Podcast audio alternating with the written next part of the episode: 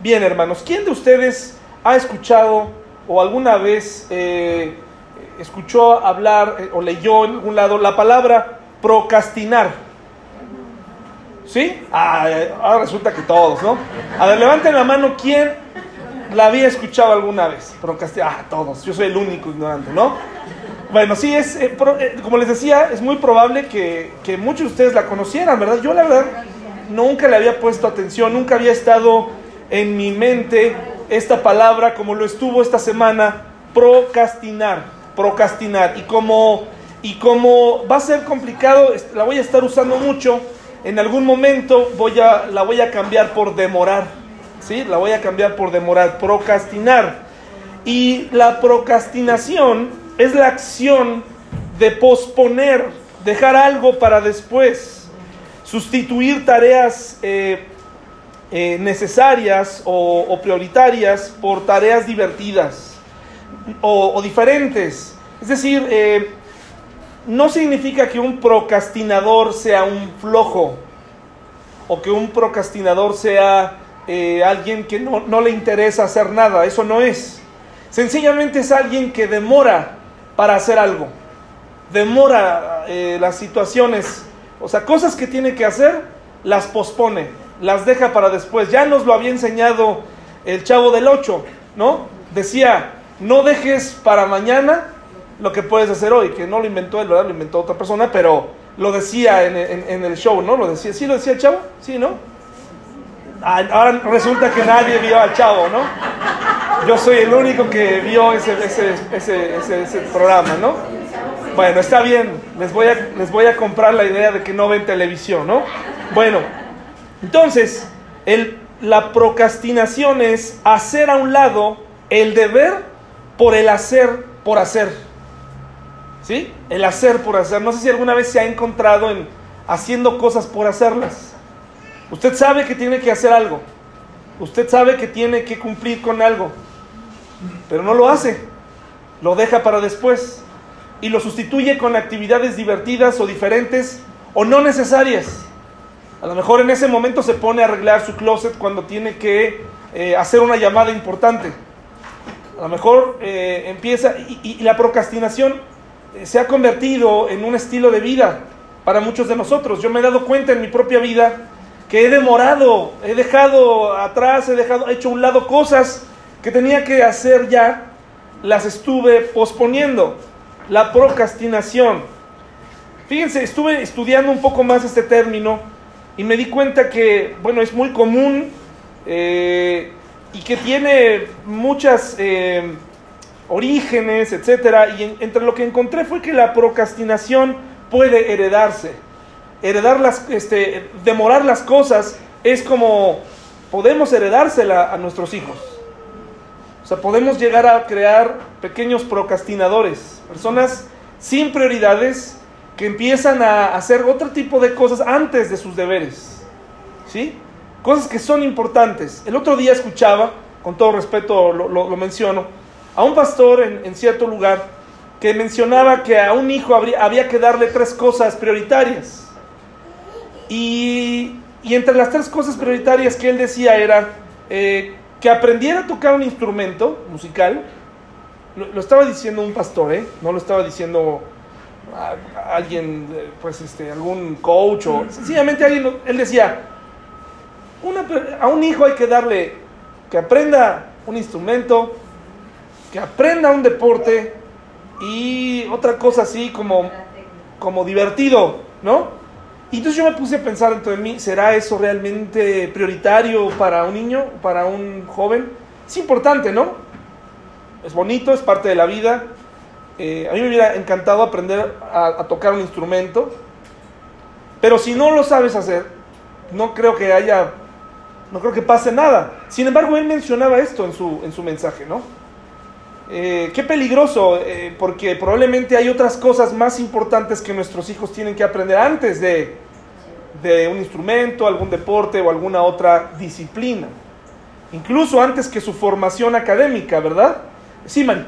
Ah, perdón, quería nada más que el hecho de que aprendan un deporte y que toquen un instrumento, de lo que mencionaste, lo hace una persona disciplinada. Es correcto, sí. Lo hace una persona disciplinada Sí. que empieza a tener y desarrollar amor por lo que hace. Muy bien. Y lo hace tener un segmento en donde su disciplina es una constante continua. Muy bien, sí, es, es correcto, es alguien, es un hábito. Sí, pero Correcto. eso le va a ocasionar que posteriormente, con los hábitos, que otros hábitos, la lectura de su Biblia, el, Sí. el- el cuidar eh, el entorno de su familia y de la misma manera, una persona disciplinada. Muy bien, Mari, muy bien, me parece bien, es cierto, es una verdad. Sin embargo, podemos, podemos empezar eh, tal vez nosotros mismos enseñándoles, ¿verdad? Como por ejemplo, eh, a decir gracias, a pedir perdón, empezarnos a educar y a desarrollar hábitos. Por supuesto, es parte del desarrollo de la disciplina. Tal vez por eso lo dijo en ese momento, ¿verdad? Tal vez por eso lo dijo, para desarrollar eh, al, al- al ser, ¿no? Eh, me, pareció extraño porque lo dijo un pastor, ¿no? Entonces yo, entre las cosas, me hubieran ocurrido otras cosas para aconsejarle eh, qué decirle a un niño primero, ¿no? Pero entiendo el, el concepto y es, es- es verdad. Ahora, lo, lo- lo interesante aquí es que esas cosas, por ejemplo, eh, pudieran llegar a sustituir lo importante en algún día. Si bien lo que se intenta es que una persona llegue a ser disciplinada y a tener hábitos, llega un momento en donde eh, eh, eh, un instrumento o un deporte podría llegar a desviar la atención central hacia ciertas cosas, incluso el interés familiar, el interés por tu esposa, el interés por... Hay, jóvenes que no se logran casar porque desarrollan esa, esa habilidad o ese talento, pero no en el deporte o en... Y no logran, no logran tener relaciones personales estables, ¿no? Entonces, la procrastinación puede heredarse, la procrastinación se puede aprender, o sea, le podemos enseñar eh, cómo hacerlo a, una- a un niño, decirle, esto no es divertido, las matemáticas no son, no son divertidas, eh, esquívalas, eh, déjalas para después, ya después, las, las- las- ya después lo tocaremos. La procrastinación se condiciona al entorno también, es decir, al entorno familiar, al entorno... Hay, hay, hay familias donde no se tocan ciertos temas importantes, ¿no? Por ejemplo, acerca de la sexualidad no se les habla porque pues ellos dicen, eh, ¿quién, le va, ¿quién les va a enseñar? ¿Quién les va a decir? Como que tenemos miedo y demoramos algo importante. Ahora, lo interesante aquí es preguntarnos si nosotros somos unos procrastinadores, personas que demoran las cosas. Yo me di cuenta de, de algunos aspectos en mi vida que, que parecieran indicar que, que, que sí lo soy. A pesar de que en algunas cosas soy, me considero disciplinado, hay otras en las que no he querido enfrentar las cosas, las he demorado, porque no son divertidas, no son agradables, las, las he hecho a un lado. Y digo, no, este, mejor no las enfrento todavía. Entonces, repito, un procrastinador no es un flojo. Sencillamente es alguien que pospone lo importante con cosas irrelevantes y, dice, por ejemplo, que se le, se le atraviesan ideas en el camino. Tiene que hacer algo importante y en el camino dice, ah, pero hoy mejor voy a lavar el carro, ¿no? Eso, pasa mucho al venir a la iglesia. Mucha gente tiene, o sea, la Biblia nos, nos dice, ¿no? Oye, es importante, debería ser una prioridad venir a la iglesia para aprender, debería ser una prioridad, pero en el camino al carro, hoy está bien sucio el carro, está bien sucio, este, pues mejor lo lavo. ¿Es importante traer tu carro limpio? Sí, pero el procrastinador sustituye cosas irrelevantes y por las, eh, por las importantes, ¿no? Por ejemplo, un procrastinador dice, no sé por dónde empezar, por eso no lo hago. Hay un desorden, eh, un revoltijo familiar, no sé, no sé con quién dirigirme.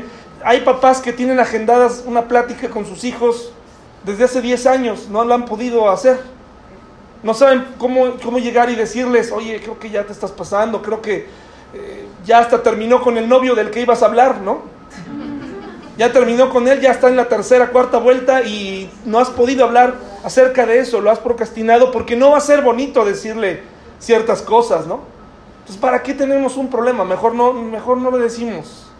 Ya crecerá. Y le dejamos al tiempo que se resuelvan las cosas.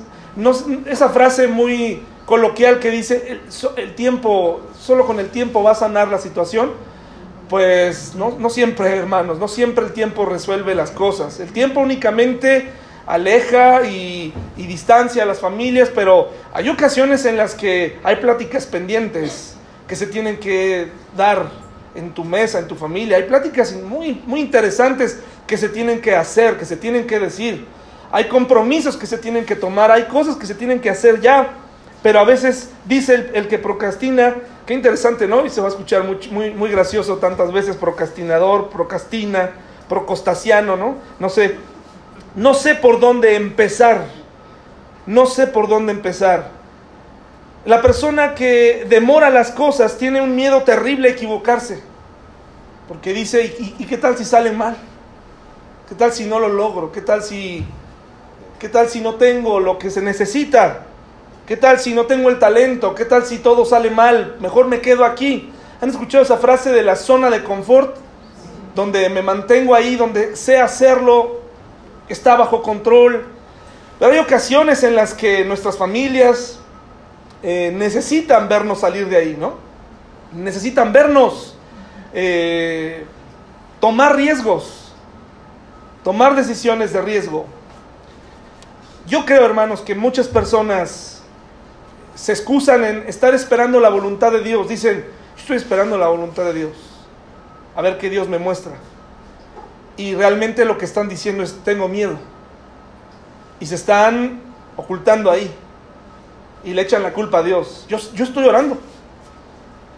Estoy orando porque Dios me muestre. Pero en el fondo tú sabes lo que tienes que hacer, pero no lo quieres hacer porque tienes miedo. No lo quieres hacer. Estás paralizado por todo esto. Muchos procrastinadores nos escondemos en una careta de fortaleza, de saber que, hacia dónde vamos y qué es lo que queremos, pero en el fondo no sabemos. Aquellos que le dejamos que el tiempo resuelva las cosas, pues te vas a hacer viejo y la cosa no se va a resolver, vas a seguir sintiendo esa amargura. Por eso necesitamos un Salvador, por eso necesitamos alguien que nos ayude a entender que Él nos capacitó con lo necesario para tener éxito también en esta tierra, en lo que Él viene.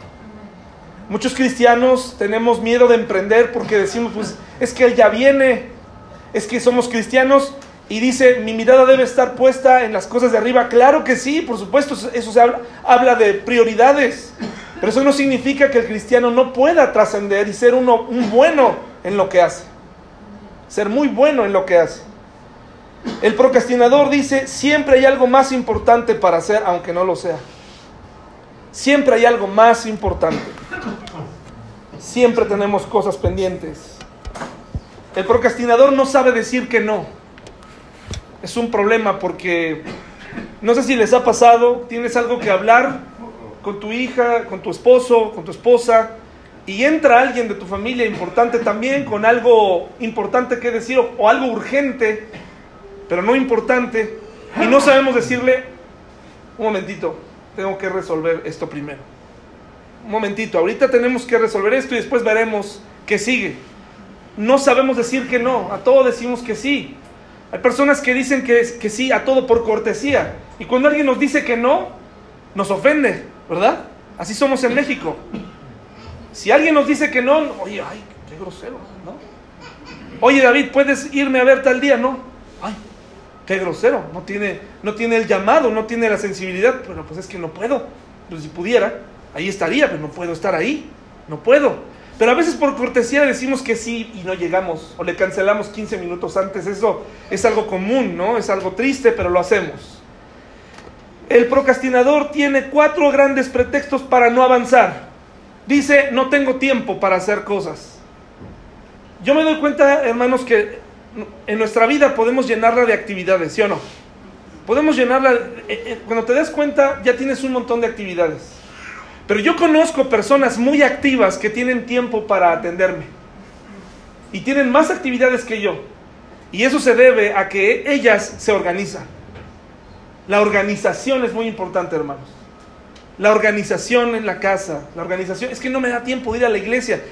No estás bien organizado. Sí podrías estar aquí, pero no estás bien organizado. Estás lleno de actividades, pero no, te, no por, por, actividad no se te da más tiempo. Es el mismo tiempo, pero no estamos bien organizados. No sabemos, que, no, sabemos decir no a un montón de actividades que tenemos y no sabemos distinguir entre las verdaderas, las que son importantes, de las que son urgentes. Hay cosas que estamos haciendo que están acabando con la paz de nuestra familia, que están acabando con nuestros matrimonios, porque no estamos organizados.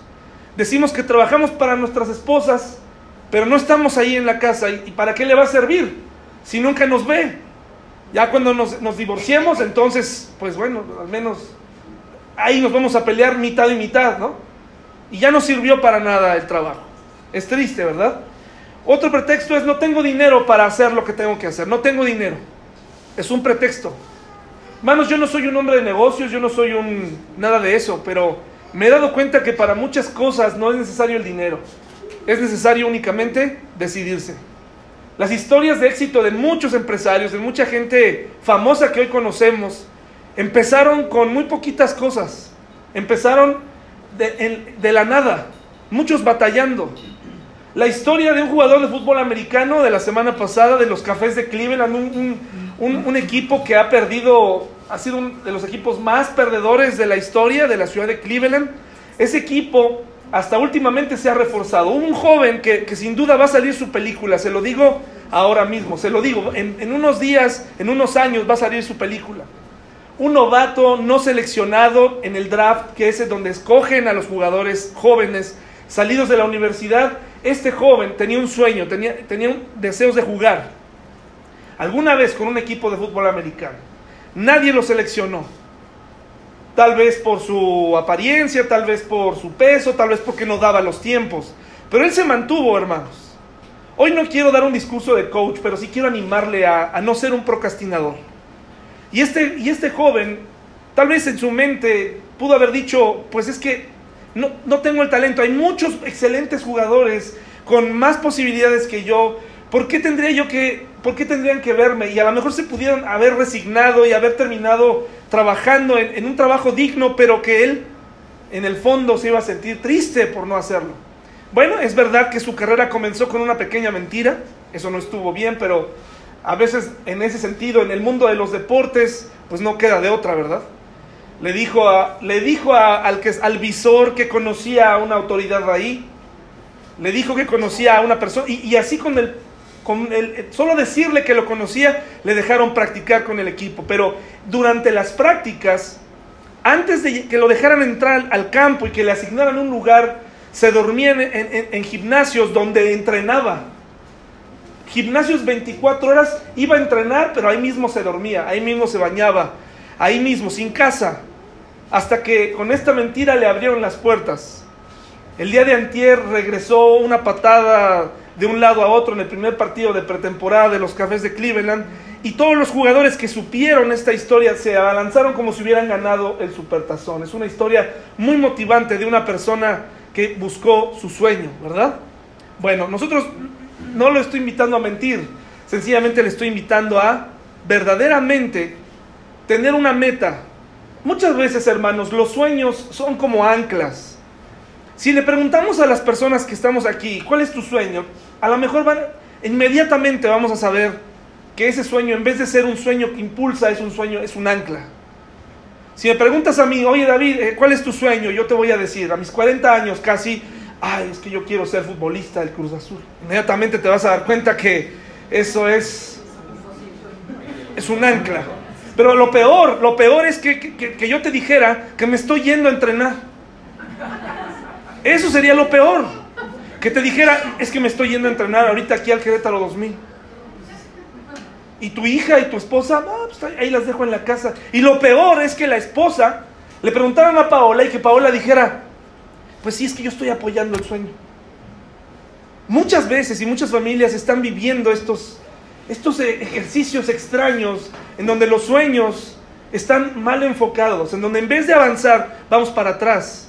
Tenemos que replantear lo que es, es real, una meta real, una meta verdadera.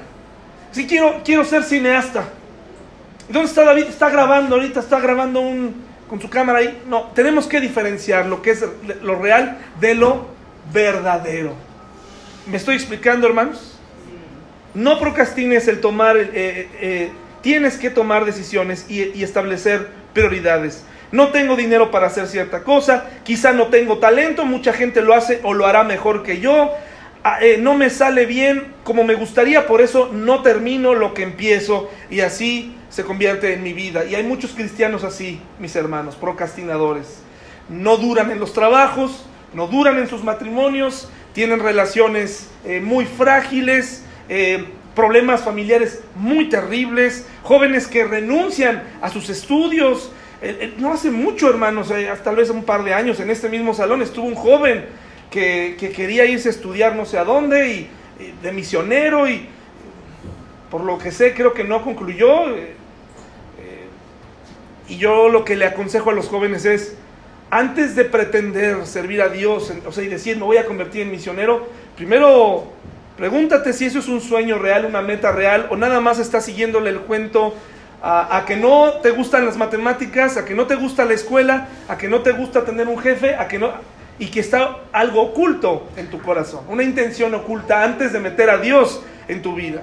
Muchos pastores sirven a Dios porque desafortunadamente en ningún otro lugar la hicieron. Se escucha muy feo, pero es así.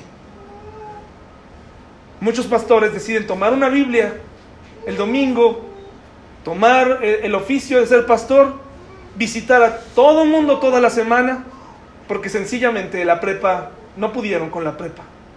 Sencillamente no pudieron con la universidad, sencillamente no pudieron. Eso, eso hay que, y hay quienes no, hay quienes verdaderamente renuncian a, a, su éxito laboral y dicen, no, yo quiero servir a Dios y renuncian. Y es sorprendente y tiene mucho más mérito que una persona que dice, pues aquí me meto y al fin aquí todo lo que yo diga me dicen que sí.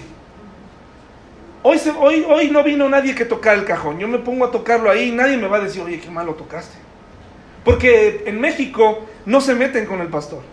¿Si me explico? Él puede hacer lo que quiera. Yo puedo llegar y vestido de cierta manera. Al que le digan lo exhorto, ¿verdad? Qué mal. Pero es así. Tenemos esa idea triste acerca de esto, ¿verdad? Bueno, entonces, hermanos, las buenas noticias y la Biblia viene a continuación. Dejar de procrastinar, de posponer las cosas, es posible. Es posible. Dios nos ha llenado de habilidades y talentos, ¿sí o no, hermanos? Desafortunadamente por el pecado nos, tenemos muchos complejos, muchos complejos. Desafortunadamente tal vez nuestros padres no nos ayudaron mucho en, desarrollarnos y decirnos, oye, no, no cantas tan bonito, pero haces esto bien, ¿verdad? Muchos padres nos ayudan a tener una falsa imagen de nosotros que cantas precioso, cantas hermoso y todos sabemos que no. Pero o, al revés, oye, tú deberías cantar, oye, ánimo, mira, tú puedes con esto, eres así, eh, tienes talento y ayudar a que nuestros hijos crezcan. Hoy te quiero decir algo, no te creas la idea de que un cristiano no puede brillar y que no puede triunfar. Y no me refiero a dinero, ¿eh? Me refiero a ser reconocido en nuestra sociedad. Que puede ser un cristiano brillante en su profesión Necesitamos cristianos brillantes allá afuera. No vivas por vivir. Colosenses 3, 23 al 24, por favor. No vivas por vivir. Hay, hay personas allá afuera muy exitosas, que les va muy bien, pero vacías, porque les falta el Señor. Pero hay cristianos llenos del Señor, pero con muchas inseguridades, con muchos complejos no, es que mi papel como cristiano, según me enseñó mi pastor, pues es no, es no esforzarme en mi trabajo. Cada vez que hay eh, una actividad en la iglesia, cada vez que requieran de mí, voy a renunciar a mi trabajo para que para servir a Dios. Eso es un, eso es un peligro, hermanos. Eso es un peligro. Colosenses 3, 23 al 24. Y estuve pensando mucho en esto, hermanos, porque ha habido momentos en mi vida en donde en el nombre de Dios, fíjese qué horrible suena esto, en el nombre de Dios dejé de hacer ciertas cosas y dejé, y dejé que el tiempo corriera y estoy seguro que Dios ni siquiera me mandó a que hiciera eso. Pero en su nombre, en su nombre, porque así me enseñaron, dejé pasar tiempo valioso. En su nombre, y Él no me lo ordenó. Muchas cosas que hacemos, ni siquiera Dios las está pidiendo, pero me, da mucha tristeza, hermanos, mucha tristeza no haber hecho amigos en la universidad. Mucha tristeza. Era conocido por ser cristiano. quiero que sepa que yo era conocido por ser cristiano, por, ser cristiano ahí. Eh, no porque era, era conocido, pero ¿sabe por qué? Porque nunca iba a sus fiestas, nunca me relacioné con nadie. A una Paula está enterada de esto, hermanos. A una noviecita que, tuve ahí, Pau, discúlpame, Este, eh, la quise convertir al cristianismo. Al no lograrlo, terminamos esa relación y sé que la lastimé porque no le presenté el verdadero evangelio. ¿Verdad? Fui egoísta y no tuve amigos. ¿Y saben, saben a dónde me metí? ¿Saben en dónde me refugié, hermanos? En la iglesia. Y aunque la mayoría de las cosas que viví ahí fueron increíbles, fueron hermosas, lo que más rescato de ahí es ese periodo de trabajar con adolescentes, que ahora se han convertido, algunos de ellos, muy pocos, en amigos míos. ¿Saben dónde está esa iglesia por la que yo dejé ese periodo de, universidad? ¿Saben dónde está? No está. Ninguno de ellos está. Ningún amigo está. Me quedan muy pocos. Entonces, lo que estoy tratando de decir es, vivamos las etapas, vivamos los momentos, seamos cristianos en la universidad y seamos buenos amigos. Seamos eh, cristianos que hagan todo para el Señor como se nos invita aquí. Colosenses 3, eh, 23 al 24, ¿ya lo tenemos? Dice, y todo lo que hagáis, hacedlo de corazón como para el Señor y no para los hombres, sabiendo que del Señor recibiréis la recompensa de la herencia, porque a Cristo el Señor ¿qué? Mas el que hace injusticia recibirá la injusticia que hiciere, porque no hay acepción de personas. Para muchos dirá, es que ahí se está refiriendo a el servicio en la iglesia y dice que todo lo hagamos para en la iglesia. No es cierto. ¿Qué título tienen sus Biblias ahí? El, el último título que hay, ¿qué dice? ¿Qué deberes? ¿Deberes qué? Fíjese, lo vamos a leer, lo vamos a leer. O sea, qué interesante, porque dice aquí, todo lo que hagas hazlo para el Señor, hazlo como para el Señor. O sea, hazlo, hazlo bien. Si vas a tener un amigo, sé un buen amigo. Sé un buen amigo. Si vas a tener un trabajo, hazlo bien. ¿Cómo hizo las cosas Jesús, hermanos, en la tierra? ¿Cómo las hizo? Bien. Él no vino a ser un procrastinador. Él no vino a demorar su muerte en la cruz. Y no vivió triste, ¿o sí? Lo que pasa es que como nosotros creemos, y si nosotros tuviéramos una tarea así que la pudiéramos ver, por ejemplo, francamente, me voy a abrir aquí con ustedes, son mis únicos ejemplos, y luego uso sus, ejemplos, se enoja conmigo. Pero yo tengo una, meta ahorita, mi esposa y yo tenemos una meta, mi, mi, hija va a entrar a la escuela. Algo dentro de mí dice, pero ¿por qué tengo que ir a dejar a la escuela? ¿No? ¿Por qué? No la quiero ir a dejar a la escuela, ¿no? Y además la, voy a ir a dejar yo. Entonces, no tengo ese deseo dentro de mí. Y si pudiera, la metería en un año. Y si pudiera, en dos. Y si nunca la, la nunca la mandaría. ¿Sí? O sea, entre más pudiera yo demorar lo que, lo que va a vivir de cosas buenas, pero eliminarle las cosas malas, lo haría. Como pensamos así, muchos de nosotros procrastinamos y, y posponemos las cosas. Pensamos que Jesús fue así, por eso se le pinta como triste toda su vida. En las películas de Jesús, donde lo representan, siempre está triste Jesús, pensativo. Como si todo el tiempo estuviera pensando, voy a morir en la cruz, voy a morir en la cruz, qué triste es vivir, qué triste es vivir y qué mal. Pero ¿hizo las cosas así Jesús? No. Jesús caminó hacia Jerusalén y cuando tuvo ese temor, porque era hombre, era hombre, es Dios, pero era hombre, vino como hombre. Cuando tuvo esta duda y dijo, Señor, si es posible que pasemos esta copa adelante, o sea, que no la tome, si es posible, pásala de mí. ¿Y qué después? ¿Dios le contestó? Él sabía lo que tenía que hacer. Y dijo, tengo que seguir adelante. Cuando Pablo le pedía a Dios que le quitara su debilidad, esa debilidad visual que se cree que tenía, y le pidió a Dios muchas veces, Señor, quítala de mí, ¿qué le dijo Dios?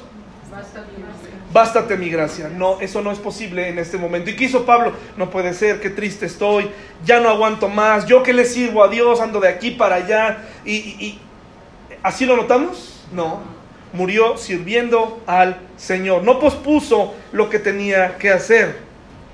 Entonces, dejar de procrastinar es posible y hacer las cosas como Jesús las hizo es necesario. Y mire, desde el versículo 18 nos da los deberes sociales de qué?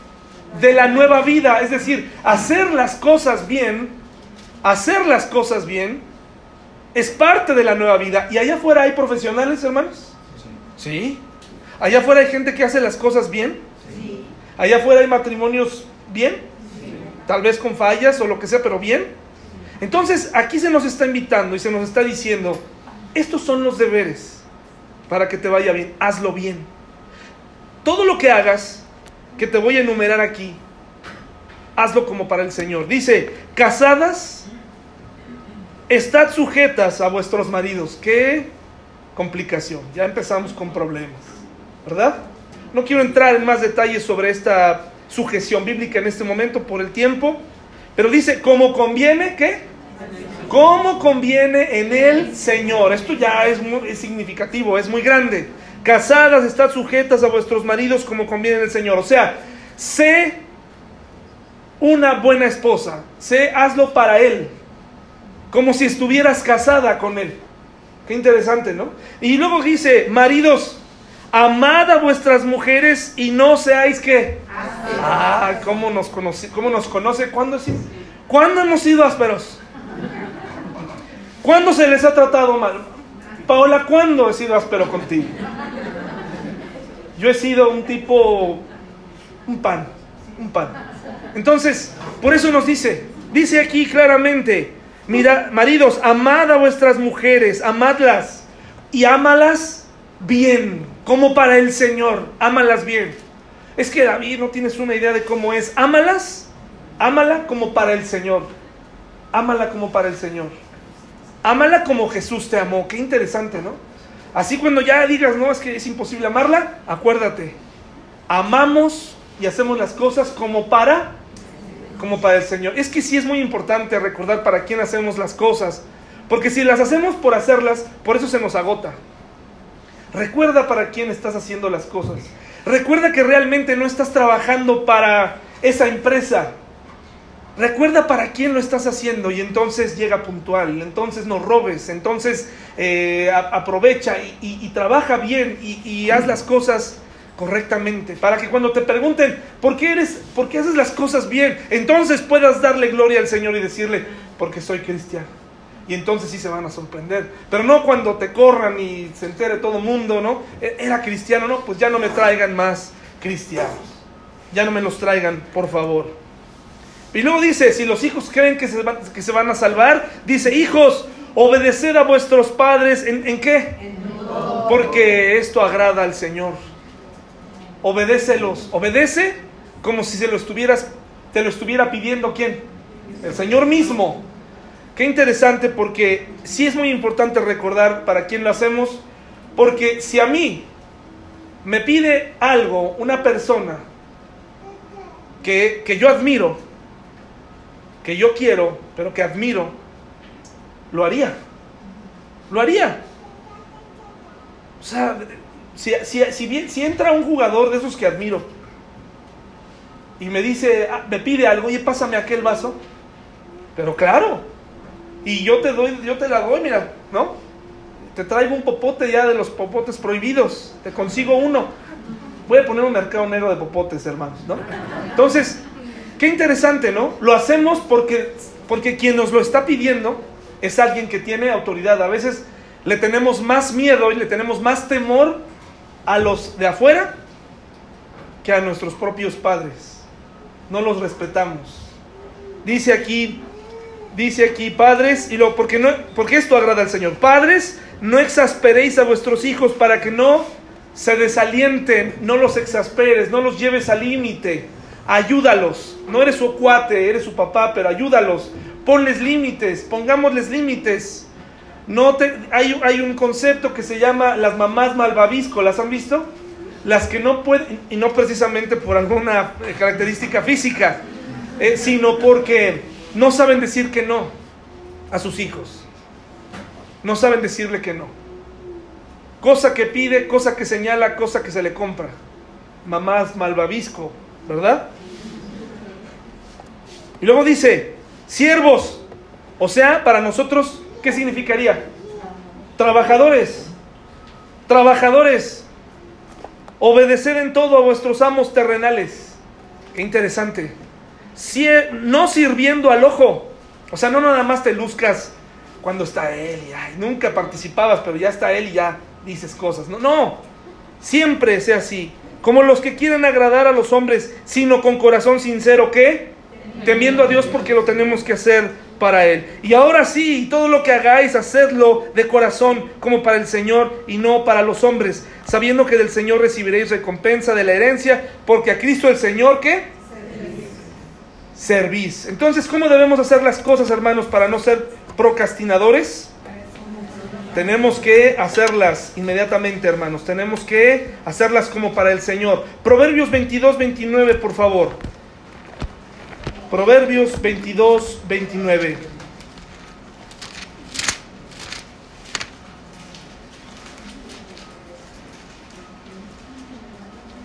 Proverbios 22, 29, hermanos. He aprendido mucho esta semana acerca de la importancia de estar organizados. He, menospreciado la organización en algunas partes de mi vida y por eso he pagado las consecuencias. Una mala organización financiera te provoca un desastre del que tardas años en salir.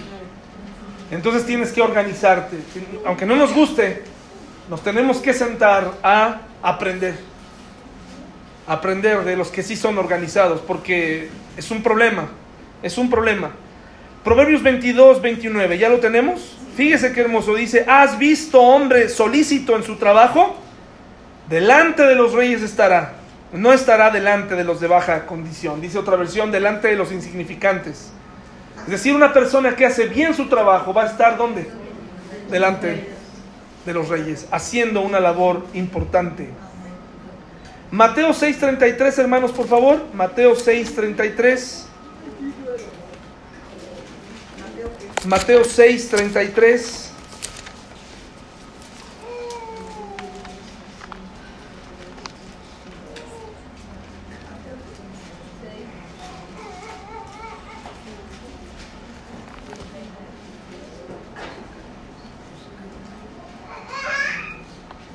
¿Ya lo tenemos, mis hermanos? ¿Qué dice, por favor, eh, Mateo 6:33?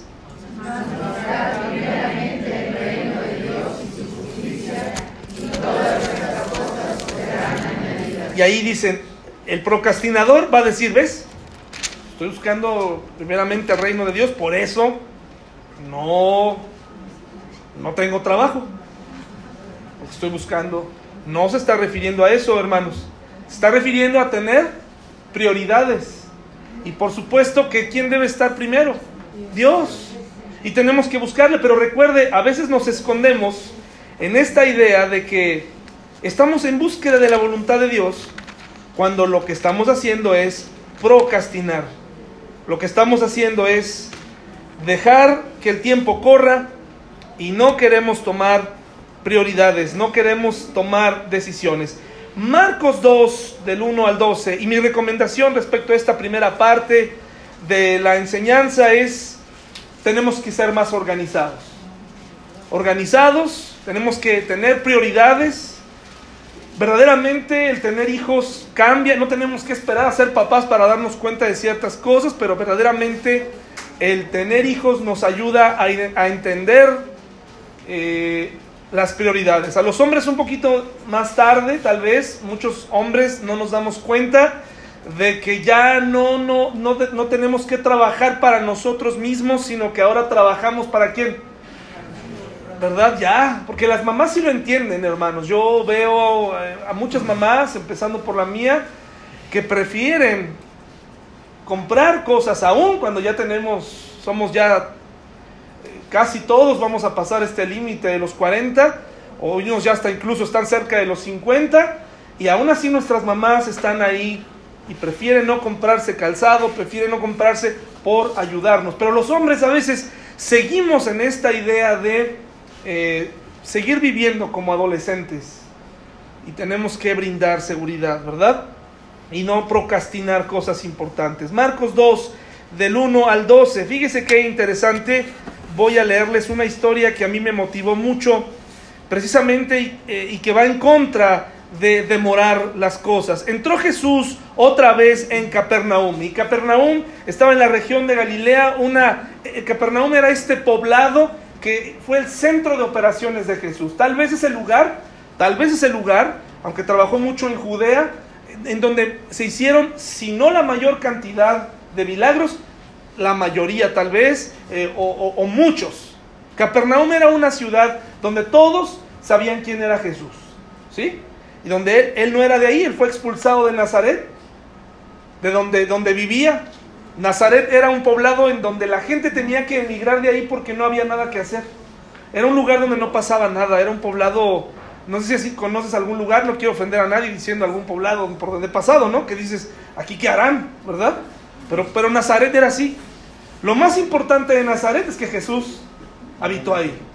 Eso fue lo más importante. Pero Capernaum era diferente porque era una ruta comercial, marítima, de pescadores. Y muchos creen que esto que ocurrió aquí ocurrió en la casa de Pedro. La Biblia no nos lo dice, pero eh, eso es lo que se cree. Dice, Capernaum después de algunos días, o sea, regresó y se oyó que estaba en casa.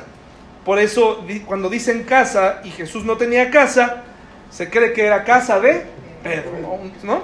Porque vivía ahí. E inmediatamente, ¿qué pasó? Se juntaron muchos, de manera que ya no cabían ni aún a la puerta y les predicaba la palabra. Y a estos muchos les vamos a llamar los procrastinadores.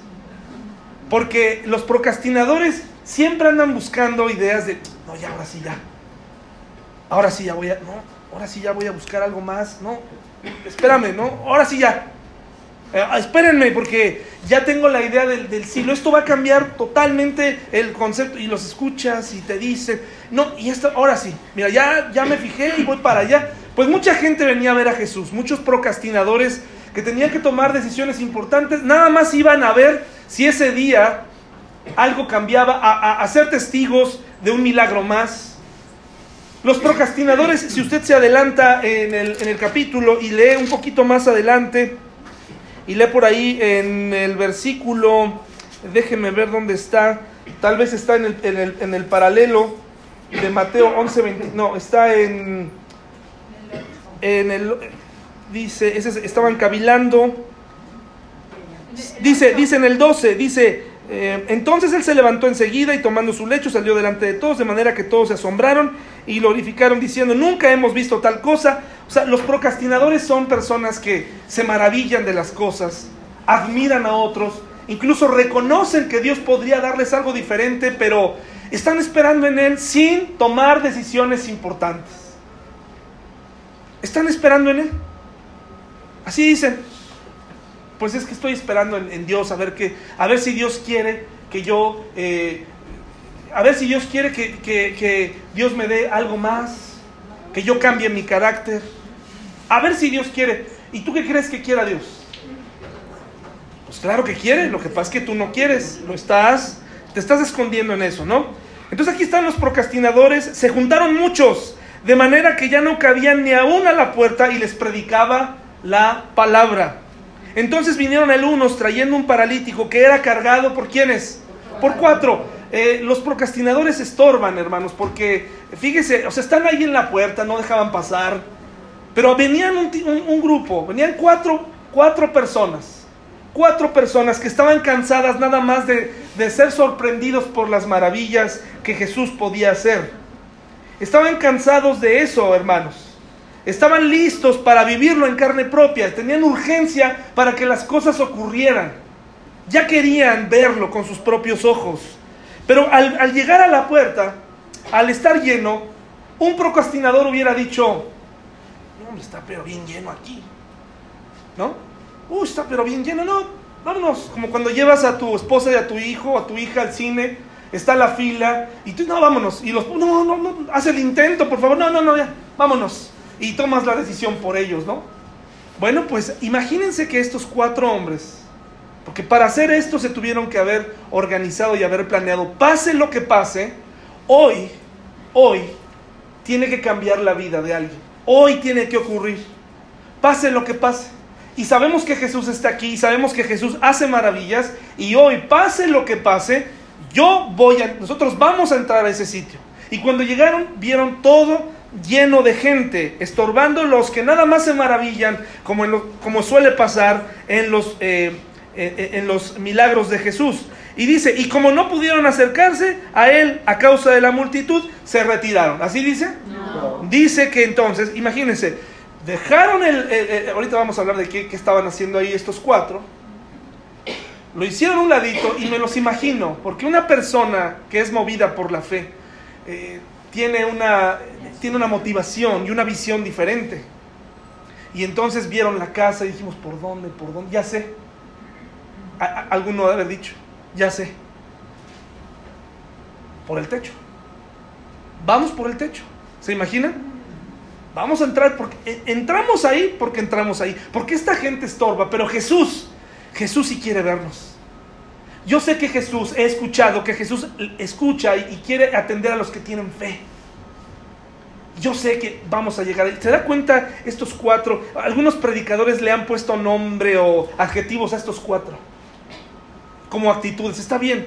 Pero yo lo único que veo aquí es un trabajo en equipo, un corazón necesitado es como una familia que se pone de acuerdo hacia una misma visión, que ya no están eh, eh, atorados en, un, problema y no se pueden mover de ahí, están puestos de acuerdo con problemas y todo, pero ahora tienen una nueva vida, un nuevo plan y no van a quitar el dedo del renglón para salir de ahí. Pero sin esta unidad, sin esta organización, sin esta comunicación, hermanos, esas familias, estos proyectos están destinados a fracasar. Se van a fragmentar, se van a hundir. Sin organización, sin unidad, sin amarnos mutuamente, esta iglesia está destinada a fracasar. Entonces, fíjese qué interesante porque dice, como no podían acercarse a él a causa de la multitud, descubrieron el techo de donde estaba y haciendo una abertura, ¿qué dice? Este, querían escuchar a Jesús nada más. No, ¿Qué estaban haciendo? Y haciendo una abertura, bajaron el lecho en el que, en que yacía quién? El más necesitado de, todos. El más necesitado. Él era la razón por la que estaban ahí. Él era la razón por la que estaban ahí ellos. Dijeron, tú tienes que ver, los doctores no te van a ayudar, eh, nadie te puede sacar de aquí, tú necesitas conocer a Jesús. Eh, les voy a hablar del techo porque inmediatamente algunos piensan que Jesús estaba en una casa eh, como en donde vivimos nosotros y que alguien sacó un mazo, ¿no? Y empezó a darle así a la varilla, órale, ¿no? Pum, y se empezó a escuchar el escombro, así, tras, y empezó a caer y todo el mundo se hizo un lado. No, las habitaciones de los judíos en ciertas regiones estaban hechas de adobe, en la parte de arriba era una parte prácticamente utilizada para cosechar, de tierra un barro suave, donde ponían arriba como sus hortalizas y una, escalera, una escalinata externa por donde podían tomar su, sus su comida o lo que ellos cosechaban arriba, de tal manera que el techo era blando. Y en tiempo de calor, ¿qué creen que hacían algunos de ellos? Porque no tenían ventanas. Eh, tenían algunas de ellas tenían solamente una puerta enfrente, pero la ventilación pues era arriba. Quítate un pedazo de eso y que entre el aire. Qué, qué interesante, ¿no? Qué interesante. Entonces abrían el techo. La razón de ellos es, vamos a entrar por donde sea, pero vamos a llegar a Jesús. Esto no se tiene que posponer. Pareciera que aquí ellos tenían la, la única opción era regresar otro día. Pero ellos dijeron, no, hoy es el día. Hoy es el día para hacer algo distinto. Hoy es el día. No puede pasar otro día más. Tú no puedes estar otro día más postrado. No puedes pasar otro día más eh, eh, atacado por la amargura, atacado por hoy tiene que ser, hoy tiene que ser. Jesús está aquí. Y Jesús puede ayudarte. Así que vamos a abrir ese techo y te vamos a descargar por ahí. Y dice, y como no podían acercarse a él a causa de la multitud, descubrieron el techo de donde estaba y haciendo una abertura bajaron el lecho en que yacía el paralítico. Y yo creo que todos sorprendidos al ver Jesús la fe de ellos, porque inmediatamente le seguramente cayó a sus pies le dijo, qué interesante, ¿no? Al ver Jesús la fe de ellos, dijo al paralítico, hijo, tus hijos, tus, tus pecados, hijo, tus pecados te son. Dos cosas tengo que decir al respecto. Una persona enferma en tiempos de Jesús se creía que había pecado y que por eso estaba enferma. Así que por eso Jesús atiende el problema prioritario.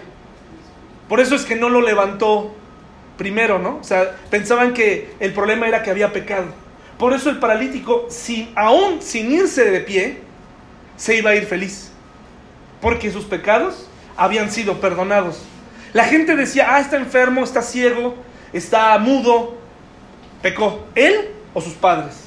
¿Alguna vez te has sentido así? Como si alguna cosa que te vino fue porque pecaste. A veces nos sentimos así. Muchos cristianos viven con culpa. muchos cristianos no saben qué hacer con la gracia. Dicen, ¿será o no será? ¿Habrá perdón o no habrá perdón? Hoy te quiero recordar que hay perdón. Hoy te quiero recordar que hay un abogado. Hoy te quiero recordar que Dios te ama y que Él quiere restablecer. Él, no es como nosotros. Él no es como yo que tal vez si tengo un problema tardo en, en perdonar. Ya me fui un ratito, ¿no? Ya mi esposa me pidió perdón, yo le pedí perdón a ella, pero aún así, ahorita vengo y me voy a dar la vuelta para darle todavía un poquito más de sufrimiento, ¿no? Ya te perdoné, pero todavía hago esto. Él inmediatamente dice, caminemos, sigamos adelante, confiesa tu pecado, dile a Dios y sigue adelante. Así que él estaba feliz porque sus pecados habían sido perdonados, que eso es lo más importante, su problema principal. Pero luego dice que Jesús admiró la fe de ellos, ¿sí o no? Jesús admiró la fe de ellos. Por lo cual te quiero decir que la fe motiva. Tener fe nos vuelve diligentes. Tener fe nos mueve. Estás paralizado porque no tienes fe. A diferencia de lo que, de lo que la gente nos enseña de la fe, que es prácticamente poner nuestra esperanza en cosas a veces que irreales, la fe está basada en cosas que Dios por supuesto puede hacer milagros. Pero a veces pensamos que la fe es como, Señor, no estudié para el examen, ahorita, milagrosamente, voy a recordarlo todo. Eso no es fe. Eso no es fe. Pero si no tienes fe, por eso estás paralizado. No tienes fe, es decir, no crees. Estás confiando en ti mismo. Estás confiando en tus habilidades. Estás confiando en tu cuenta bancaria. Estás confiando en tu esposo. Estás confiando en eso. No tienes fe, por eso no puedes moverte. La fe mueve. La fe nos hace diligentes. La fe nos hace hacer.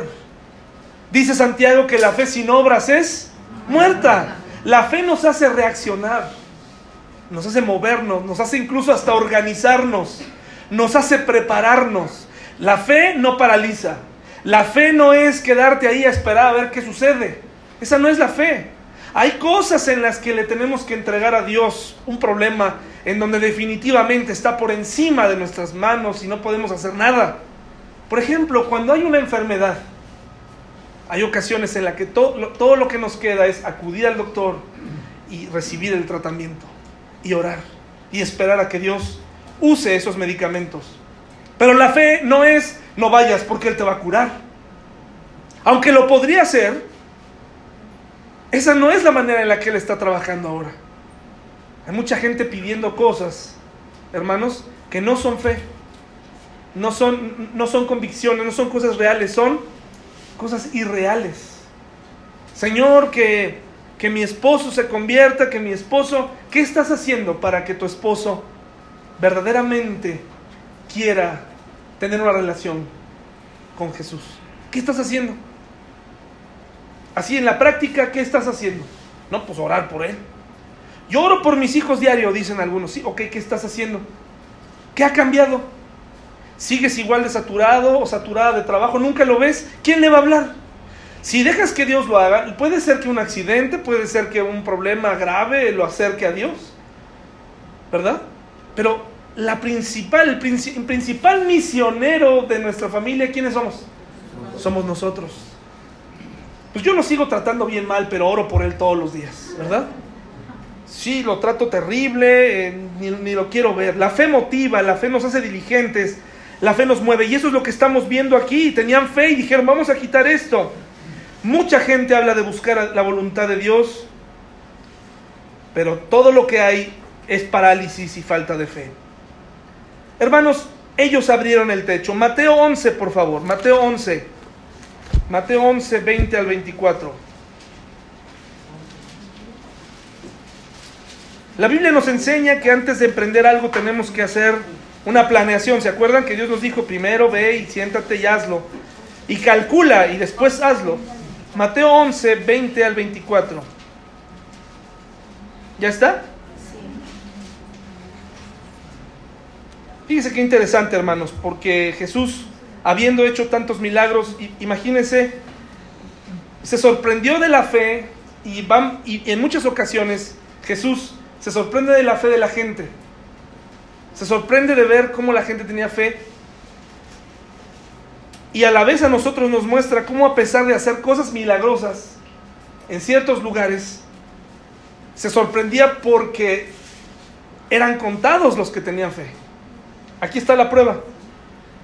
Entonces, en el capítulo 20, versículo 20 del capítulo 11 dice, entonces comenzó a reconvenir a las ciudades en las cuales había hecho muchos de sus milagros, porque no se habían arrepentido, diciendo, ay de ti, Corazín, ay de ti, Bethsaida, porque si en Tiro y en Sidón se hubieran hecho los milagros que han sido hechos en vosotras, tiempo ha que se hubieran arrepentido en silicio y en ceniza.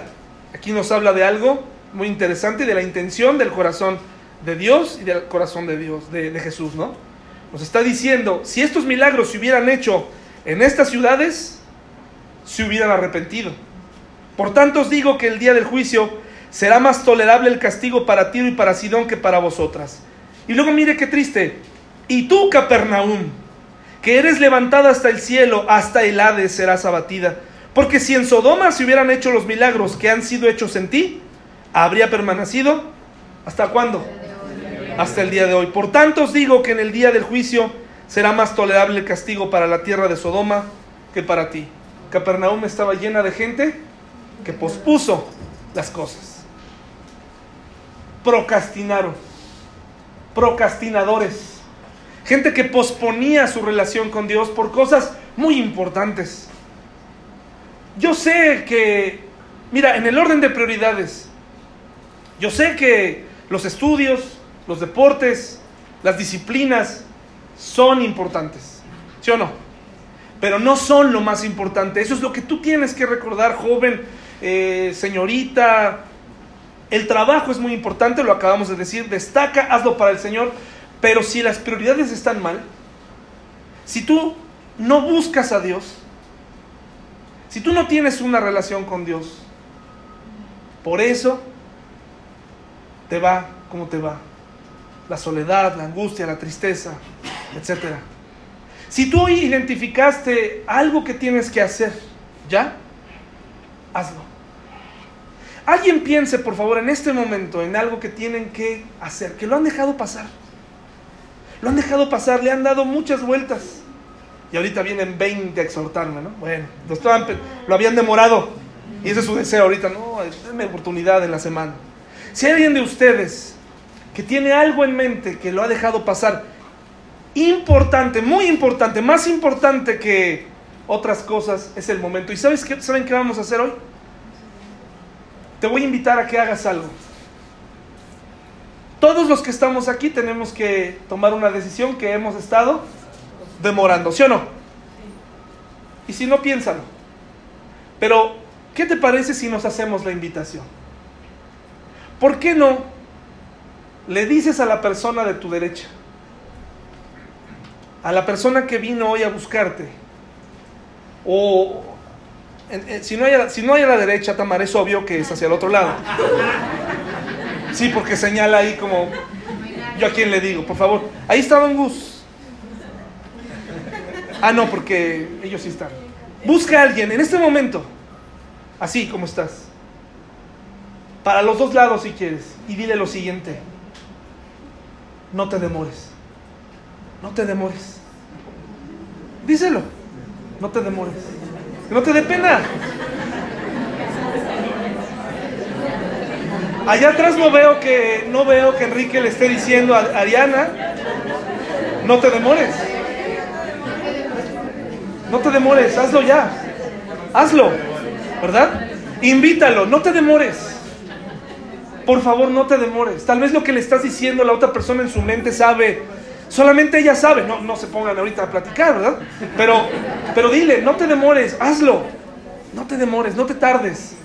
Porque esta demora puede costarte todo. Capernaum era la ciudad donde más milagros se hicieron y donde más duro se habló. Capernaum desapareció. Y ella, ella, ella, en Capernaum sucedieron cosas importantes. Ahí, ahí descendió el paralítico. Que por cierto, terminando la historia, ¿qué creen que pasó? Fue sanado. Caminó sin problema. Entonces, Dile continuamente a esa persona esta semana, si vive contigo, no te demores. Eso va a mostrar interés y va a mostrar y le va a recordar